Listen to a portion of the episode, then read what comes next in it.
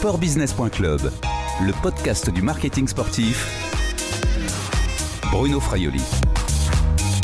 Bonjour Stéphane Houdet. Bonjour Bruno Fraioli. Vous êtes euh, joueur de tennis fauteuil, vous êtes double vainqueur de Roland Garros, vous avez d'ailleurs remporté les quatre grands chelems, que ce soit en simple ou en double. Vous avez aussi quatre médailles paralympiques à Pékin en 2008, à Londres en 2012, à Rio en 2016, où d'ailleurs vous avez décroché l'or en double avec Nicolas Peffer. Où êtes-vous là exactement, s'il vous plaît? Eh bien là, je suis à Tokyo pour essayer de décrocher une, voire deux autres médailles aux Jeux paralympiques. Et vous êtes au village des athlètes? Vous pouvez nous décrire un petit peu l'endroit où vous êtes? Oui, tout à fait. Je viens de rentrer du, de l'immense restaurant du village et je suis arrivé dans ma chambre. Alors, je, je la partage. On a un appartement avec trois chambres. Euh, j'ai euh, j'ai une chambre. Nicolas Pfeiffer est juste à côté et Frédéric Cataneo et Gaëtan Mengui ont aussi une chambre juste à côté. Et il se trouve que j'ai une vue sur euh, le, le, le, port de, de Tokyo qui est absolument magnifique, avec une, une vue même sur euh, une partie de, de l'héliport des pompiers qui est juste en face de nous. Ça nous a valu un beau, euh, un bel atterrissage ce matin qu'on a filmé. Il se trouve que le tennis est à 10 minutes de chez nous et que le village c'est celui que vous avez peut-être euh, vu au moment des Jeux Olympiques, c'est exactement le même. C'est un immense centre qui regroupe euh, toutes les nations. Et si je regarde par la fenêtre juste en face de moi, il se trouve que je suis à l'étage, ou en tout cas je vois le bâtiment de la République islamique euh, d'Iran. Alors, ce sont vos quatrièmes Jeux paralympiques. On peut dire que vous êtes euh, habitué maintenant? Alors, Je ne sais pas si on s'habitue à des grandes épreuves comme ça, mais euh, presque. Effectivement, ce sont mes quatrièmes. C'est vrai que les, les, modèles sont très semblables. Hein. On parlait du village, mais c'est presque le même que celui de Pékin ou euh, celui de Londres ou celui de, de Rio. Donc, c'est vrai qu'il y a quand même une, une forme d'habitude qui se, qui se crée année après année. Comment est l'ambiance là-bas à Tokyo? D'ailleurs, est-ce que vous avez pu voir un petit peu ce qui se passait dehors? Alors non, pas du tout. On n'a cette année pas la possibilité de sortir du village en dehors du transport qui nous euh, emmène chacun sur notre site. Le tennis est à 10 minutes, donc on a une vue sur euh, sur le, le, pont que je vois également de ma chambre pour arriver à euh, le tennis center. Et en revanche, demain, on aura la cérémonie d'ouverture où là, on ira jusqu'au stade olympique. Il y a 30 minutes de, trajet en bus, donc je pense qu'on verra un tout petit peu plus. Mais en tout cas, de notre chambre, on a une vue extraordinaire sur les, buildings de, Tokyo. Alors exactement, vous l'avez dit, mardi 24 août, vous serez le porte-drapeau de la délégation française lors de la cérémonie d'ouverture. Un, honneur hein, que vous partagez avec euh, la judocate Sandrine Martinet. Qu'est-ce que cela représente euh, pour vous? Oui, tout à fait. Cette année, euh, la bonne idée du, du, comité olympique et du comité paralympique a été de proposer la possibilité d'être en binôme pour porter le drapeau. Il se trouve que pour les Jeux paralympiques, ça a été une élection du public et donc euh, ça représente pour moi un véritable témoignage de reconnaissance. Alors c'est un témoignage de reconnaissance qui a commencé par celui de ma fédération, puisque c'est la Fédération française de tennis qui m'a proposé et ensuite un témoignage de reconnaissance de la part du comité paralympique qui a validé cette pré-sélection, euh, dirais-je, et puis par la suite un véritable témoignage de reconnaissance, un public plus large, puisqu'il y a eu à peu près 40 000 votants, et que euh, bah, le public a, a, choisi ce binôme euh, euh, composé de, de, de, Sandrine Martinet, la judokat, et de moi-même. Ces Jeux paralympiques à Tokyo ont été décalés d'une année, comme les Jeux olympiques. les compétitions se disputeront à huis clos, comme les Jeux olympiques aussi. Est-ce que cela peut avoir de l'influence, selon vous, sur le, la compétition sportive? Alors, ce qui est sûr, pour en avoir parlé avec les autres athlètes, le fait que ça ait été décalé d'un an a une importance dans plusieurs disciplines parce qu'il y a des athlètes pour lesquels ça a été très très euh, difficile de continuer la préparation. Pour les joueurs de tennis, ça allait un peu moins parce qu'on est sur une base d'à peu près euh, une grosse vingtaine de tournois par an. On joue les quatre tournois du Grand Chelem, comme vous l'avez dit tout à l'heure. Donc nous, dans notre préparation, les jeux sont euh, la cerise sur le gâteau. C'est une épreuve supplémentaire qu'on a une fois tous les quatre ans mais qui ne modifie pas la totalité de la préparation annuelle. Ensuite, en ce qui concerne le public, il se trouve que on a fait le tour du centre de tennis aujourd'hui. On n'a pas encore vu le central, mais on a vu les deux cours principaux, le cours numéro 1 et le cours numéro 2, qui sont deux cours absolument magnifiques. Et alors, bien sûr, euh, ne pas entendre les spectateurs autour sera euh, un silence particulier, j'allais dire un son particulier, mais ce sera un silence particulier. Mais tu aurait-il que c'est tellement magnifique de voir ces sièges bleus que j'imagine que les Japonais feront comme ils l'avaient fait en 2017, puisque nous, on a déjà joué la finale de la Coupe du Monde par équipe dans ce même centre. Ils avaient mis un immense drapeau japonais qui couvrait les sièges qui étaient vides et ça a donné une ambiance. En plus, il se trouve que euh, y a des, caméras de télévision partout, qu'on a vraiment le sentiment d'être connecté avec euh, les, gens qui regardent. Donc, je pense que en termes de, résultats et de dynamique sur le cours, ça changera pas grand-chose. Sportbusiness.club, le podcast du marketing sportif. Stéphane Houdet, Andrew Parson, le président du Comité international paralympique, affirme que ces Jeux paralympiques auront une portée qui va bien au-delà du sport. Est-ce que vous partagez cet avis?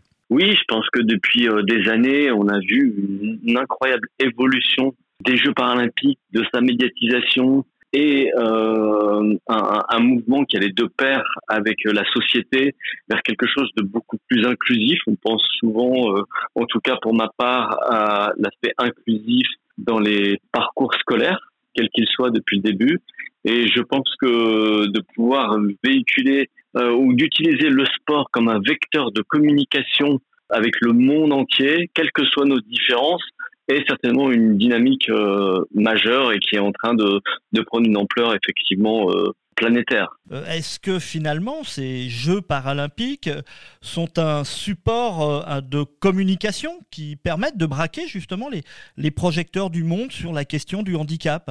Oui, très clairement. Je pense que l'évolution de la médiatisation le prouve et en même temps, j'espère qu'il y aura aussi une évolution vers une disparition de la notion de handicap ou de différence au profit d'une notion de d'inclusion, de performance et de sport tout simplement. Les Jeux paralympiques font, font avancer la vision que les populations peuvent avoir sur le handicap. Je pense que c'est toute l'histoire du sport qui a permis finalement euh, ces évolutions. Je me souviens de textes de 338 avant Jésus-Christ pour les, les, les Jeux antiques au premier article, les jeux étaient réservés aux Hélènes et les phrases suivantes étaient euh, précisées ni sujet ni métèque. Donc euh, euh, on, était déjà à l'époque sur un système très exclusif et je pense que la dimension sportive permet d'inclure toutes les populations, tous les, êtres humains sur cette planète et que les Jeux paralympiques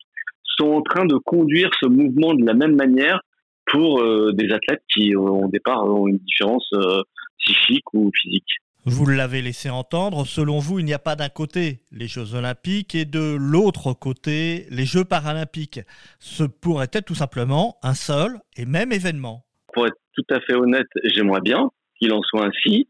Je pense qu'on est euh, tous dirigés vers ce chemin, mais que ce n'est pas encore tout à fait le cas et qu'on a, on a un très bel écho mais probablement euh, pas aussi retentissant que celui des Jeux Olympiques. Ou en tout cas, on voit en fonction des nations.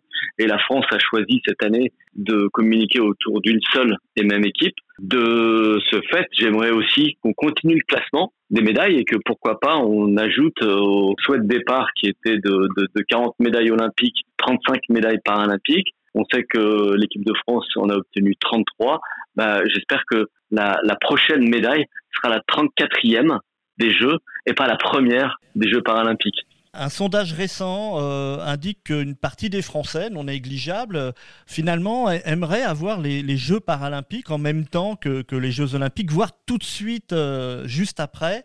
Est-ce que vous partagez cet avis-là? Est-ce qu'un jour, on pourrait avoir des Jeux olympiques et paralympiques en, en même temps? Est-ce un problème peut-être logistique ou, ou, politique qui bloque? Alors, depuis le début, euh, on met en avant un problème logistique c'est vrai que là, on est dans un village qui est immense et si on devait ajouter euh, les, les 50 000 personnes qui étaient présentes euh, aux Jeux Olympiques, on aurait possiblement un problème logistique, mais en même temps, les problèmes logistiques ont toujours été résolus, donc pourquoi pas.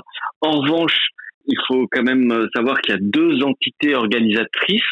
D'un côté, le Comité international olympique et de l'autre côté, le Comité international paralympique. Je ne sais pas si ces deux entités pourrait un jour être réunis, même si c'est un souhait. Euh, et ensuite, pour les joueurs de tennis qui ont l'habitude de jouer justement les tournois du Grand Chelem en même temps que les joueurs du circuit ATP ou WA que tout le monde connaisse, on sait que l'éclairage est quand même l'éclairage médiatique, l'éclairage populaire est à géométrie variable. Donc faire les jeux en même temps, je suis pas sûr que l'éclairage sur les Jeux paralympiques serait aussi important que simplement les décalant. C'est vraiment un point d'interrogation pour moi.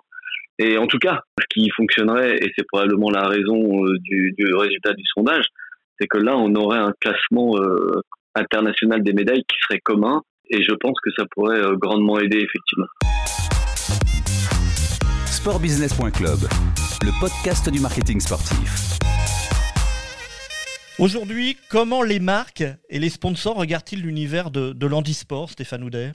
Alors, euh, je pense qu'il y a une grande variabilité en fonction des sports. Il n'empêche qu'on a eu un modèle, un modèle aussi qui a montré euh, ses travers et a montré euh, les, les, les, travers de l'être humain. Mais en 2012, l'athlète, le troisième athlète le plus doté en termes de sponsoring, était euh, bah, le fameux Oscar euh, Pistorius, le coureur euh, sud-africain, pour lequel les marques avaient réussi à communiquer sur la performance et l'histoire du personnage et on en avait fait un héros. Donc je pense qu'aujourd'hui, quelques marques que ce soit susceptibles de prendre le parcours d'un athlète et d'en faire une promotion autour de la performance et de l'histoire extrêmement gagnante et quelques-unes ont, fait le pari. Vous personnellement, donc, euh, en tant qu'athlète de haut niveau, vous avez également des partenaires directs oui, oui, tout à fait. J'ai des partenaires directs et il se trouve que euh, la marque Circle, qui euh, fait des vêtements à partir de, de, de matières recyclées, qui a un engagement très fort en faveur de la planète, a choisi comme premier partenaire de la marque un athlète paralympique. En l'occurrence, c'est moi. Mais plutôt que d'aller s'engager avec euh, des athlètes olympiques, ils ont choisi de communiquer différemment. Ils ont commencé par un athlète paralympique, là où d'autres marques font le, le process inverse. Mais je pense que ça fait partie du changement aussi de la société qui est attaché euh, aux valeurs de, de l'univers du sport et là en l'occurrence de, de l'univers du sport paralympique. Alors vous venez de le dire, certaines marques hésitent encore aujourd'hui à s'associer avec des athlètes handisport. Euh, Quels sont les freins encore selon vous? Alors je ne sais pas si aujourd'hui on peut dire que certaines marques euh, hésitent à s'associer avec des athlètes paralympiques parce que on voit de, de plus en plus de, de, partenariats qui sont noués partout dans le monde. Je pense que s'il y a eu des freins par le passé, ils étaient essentiellement liés au, à l'histoire du mouvement paralympique, qui était probablement médical et en tout cas où chacun cherchait à réussir sa reconstruction par les activités sportives et n'était peut-être pas autant approché de la notion de performance qui est recherchée aux Jeux, Olympiques. Aujourd'hui, euh, ce, cette approche est, euh, est bien différente et c'est vrai que les, les, records du monde tombent et j'imagine même probablement que le record du monde du 400 mètres sera battu par un athlète qui n'aura pas de jambes, qui pourra courir plus vite qu'un 400 mètres avec deux jambes. Donc on pourra même se poser la question des records du monde euh, très bientôt. Et aujourd'hui, on voit quand même fleurir de nombreux euh, partenariats avec euh, des athlètes paralympiques et des marques très engagées. Donc si des freins demeurent, je pense que ce n'est plus que pour quelques jours. Dans moins de trois ans maintenant, hein, si on se projette, il y a les Jeux olympiques et paralympiques à Paris. Est-ce qu'il y a un travail à faire, à votre avis, sur justement justement les, les marques euh, et, le public, euh, la population française euh, jusqu'aux Jeux paralympiques de, Paris 2024 D'une façon générale, l'enjeu le plus important, c'est celui de l'accessibilité. Rendre l'accès aux univers, aux aires de jeu possibles partout, rendre les, les villes, et en l'occurrence Paris, beaucoup plus accessibles pour le grand nombre. Et en ce qui concerne les, les marques, eh bien, s'engager comme ça se fait avec euh, des histoires de sportifs, des champions qui performent et réussir leur communication. Je me souviens en rentrant de, des Jeux de Pékin, c'est euh, un grand publicitaire français, Jacques Seguela, qui me disait pour que les Jeux paralympiques passent un autre cap, il faut qu'on ait beaucoup de stars des différents sports. Et il se trouve qu'au Japon, ici, nous, on a un exemple incroyable. Et en arrivant à l'aéroport, euh, c'est celui qui est en photo en très grand et on le voit et il est soutenu par de nombreuses marques. Bah, c'est la star de notre sport, le tennis fauteuil, qui aujourd'hui est encore euh, numéro un mondial, le japonais Shingo Kunieda. Et il se trouve que les marques qui sont euh, associés à Shingo ont un retour incroyable parce qu'il a une couverture médiatique tellement incroyable qu'il m'est arrivé en conférence de presse de prendre des photos du, des, des, journalistes qui étaient en face de moi tellement il y en avait. Et je pense que la professionnalisation de notre sport vient aussi de, de ce joueur et du suivi de son histoire qui est euh, racontée un peu partout dans le monde et qui euh, donne de merveilleux espoirs pour euh, l'avenir du mouvement paralympique, quels que soient les, les, sportifs et les disciplines. Merci Stéphane Houdet. On vous souhaite évidemment le meilleur hein, pour ces Jeux paralympiques de Tokyo. À bientôt. Merci À bientôt. Cet entretien a été réalisé lundi 23 août 2021. Au revoir et à bientôt sur les podcasts de sportbusiness.club.